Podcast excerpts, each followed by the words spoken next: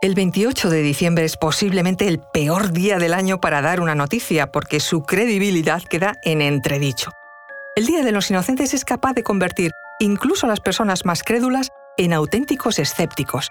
Y es que en un día destinado a las bromas, nada es lo que parece. Tanto es así que ni el propio origen de esta efeméride tiene que ver con las burlas. El inicio del Día de los Inocentes no es sinónimo de risas ni diversión, ¿qué va?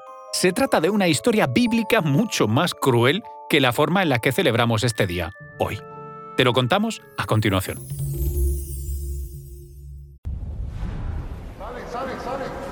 Conoce mejor al equipo que protege nuestras costas.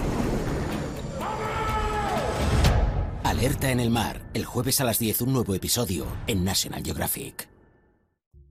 Soy Luis Quevedo, divulgador científico. Y yo soy María José Rubio, historiadora y escritora. Y esto es Despierta tu curiosidad, un podcast diario sobre historias insólitas de National Geographic.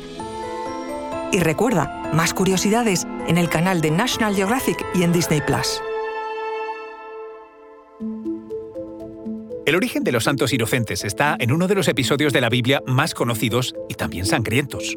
Unos hombres sabios, conocidos popularmente como los tres reyes magos, se presentaron ante Herodes I el Grande, rey de Judea, Galilea y Samaria, guiados por una estrella buscaban información sobre dónde encontrar a un recién nacido al que se empezó a conocer como el Rey de Reyes. El rey Herodes, envuelto en envidia y delirios de grandeza, les pidió a los sabios que una vez encontrasen al niño, volvieran y le informasen de su paradero, algo que nunca llegó a suceder. Los magos, recelosos de Herodes, temieron por la vida de ese niño, que no era otro que Jesús de Nazaret. Intuyeron que de saber la ubicación actuaría visceralmente viendo la posibilidad de perder su poder. Y así fue. Actuando desde la rabia, el rey Herodes mandó un pequeño ejército a Belén con el fin de asesinar a todo niño que no superara los dos años. Un límite marcado para asegurarse que en ese rango de edad no se le escapaba el niño al que realmente quería matar. La matanza de esos santos inocentes comenzó, según la tradición, el 28 de diciembre. La Iglesia Católica después otorgó ese nombre a tal día, como conmemoración de aquellas víctimas que pagaron con su vida la ira del monarca Herodes. Esta historia puede desconcertar un poco por la inconexión con la forma humorística en la que celebramos en la actualidad el Día de los Inocentes.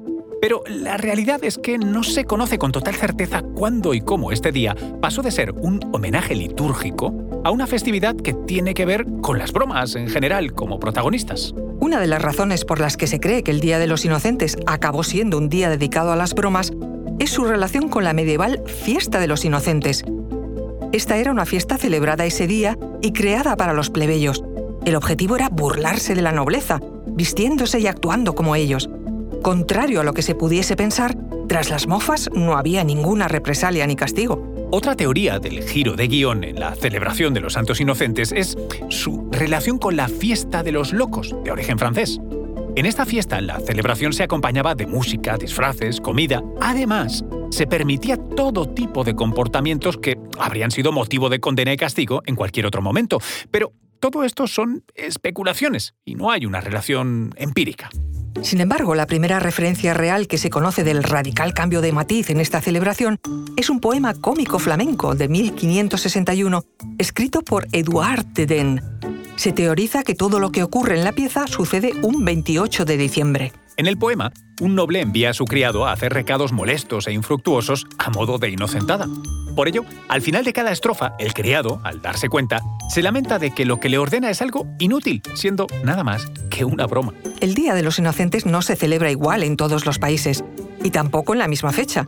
En España, dado su origen bíblico, se celebra el 28 de diciembre. En cambio, en el resto de países, la celebración pasa a ser el día 1 de abril. De igual modo, las inocentadas también son actividades distintas que se celebran de forma única en cada región. Hay gran diversidad. Por ejemplo, en el caso de Inglaterra, solo se celebra durante mediodía y cuando el reloj marca las 12, se confiesan las bromas que se hayan hecho. Se conoce como el April Fool's Day. En Escocia la celebración se prolonga durante dos días. También en Irlanda, como en el poema de Duarte Ten, se manda a alguien a hacer el tonto. En Grecia, en cambio, se engaña a alguien porque supuestamente trae buena suerte. La gran curiosidad de este festivo ocurre en la forma de celebrarlo en Francia, Bélgica, Italia y Suiza, donde la broma consiste en pegar un pez de papel en la espalda del mayor número de personas posible, eso sí, sin que se den cuenta. En España esta celebración se realizaba del mismo modo que en los anteriores países, pero cambiando los peces por monigotes de papel, y aunque en la actualidad ya está en desuso este gesto, el monigote se ha quedado como un icono de referencia para el Día de los Santos Inocentes. Hoy la popularidad de las inocentadas ha alcanzado unos niveles tan altos que incluso los medios de comunicación se suman cada año a esta tradición publicando descaradas y claras fake news o bulos como un guiño simpático en el día oficial para las bromas. Sin duda, el Día de los Inocentes, dejando atrás su trágico origen, es una fecha clave para las bromas y los chistes. También es un recordatorio de nuestras costumbres, reminiscencias del pasado que permanecen en el tiempo, se adaptan y siguen siendo un motivo de celebración. Un día en el que los más crédulos deben estar alerta, porque en cualquier momento nos puede asaltar una inocentada.